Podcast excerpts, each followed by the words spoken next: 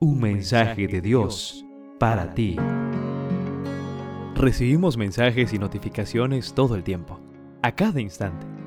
¿Estás listo para recibir el mensaje de Dios para ti? Con las manos vacías es el título del mensaje para hoy. San Lucas capítulo 12 verso 20 nos dice, Pero Dios le dijo, necio, esta misma noche perderás la vida y lo que tienes guardado, ¿para quién será? Hemos reflexionado varios días, recientemente, especialmente al inicio de este mes, en el Dios que provee lo necesario para nosotros. Hoy, me gustaría presentarte una cara distinta de la misma moneda.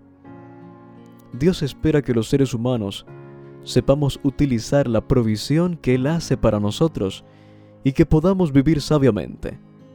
En la experiencia descrita por Jesús en este pasaje, Dios nos advierte contra uno de los grandes males del corazón humano, la codicia.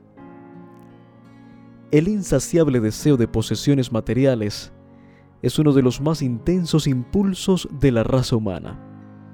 Este mal hace perder de vista el verdadero propósito de la vida humana.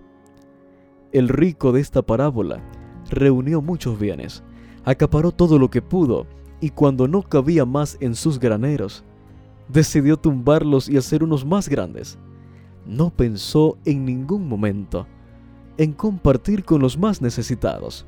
Solo pensaba en sí mismo, como si solo él existiese sobre la tierra. Se consideraba el centro del mundo. Óyelo hablar, mis graneros, mis bienes, mis frutos, mi alma. Pensó en retirarse a descansar, comer, beber, divertirse. Estaba haciendo planes solo y se olvidó de que el tiempo solo le pertenece a Dios. Es Él quien da la vida y le pone límites, querido joven. Cuentan que, al borde de la muerte, Alejandro Magno convocó a sus generales y les comunicó sus tres últimos deseos. El primero, que su ataúd fuese llevado en hombros y transportado por los mejores médicos de la época. El segundo, que los tesoros que había conquistado, plata, oro, piedras preciosas, fueran esparcidos por el camino hasta su tumba. Y el tercero, que sus manos quedaran balanceándose en el aire fuera del ataúd y a la vista de todos. A lo que uno de sus generales asombrado por tan insólitos deseos, le preguntó a Alejandro el por qué. Alejandro le explicó, quiero que los más eminentes médicos carguen mi ataúd para así mostrar que ellos no tienen, ante la muerte, el poder de curar.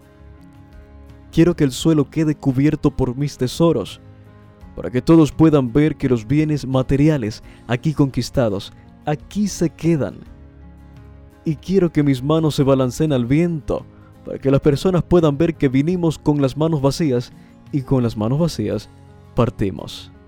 Apreciado joven, hoy, al iniciar tu jornada, el mensaje de Dios para ti es, ya que yo he provisto para tus necesidades, ahora te encargo pensar en los demás y compartir tus bendiciones.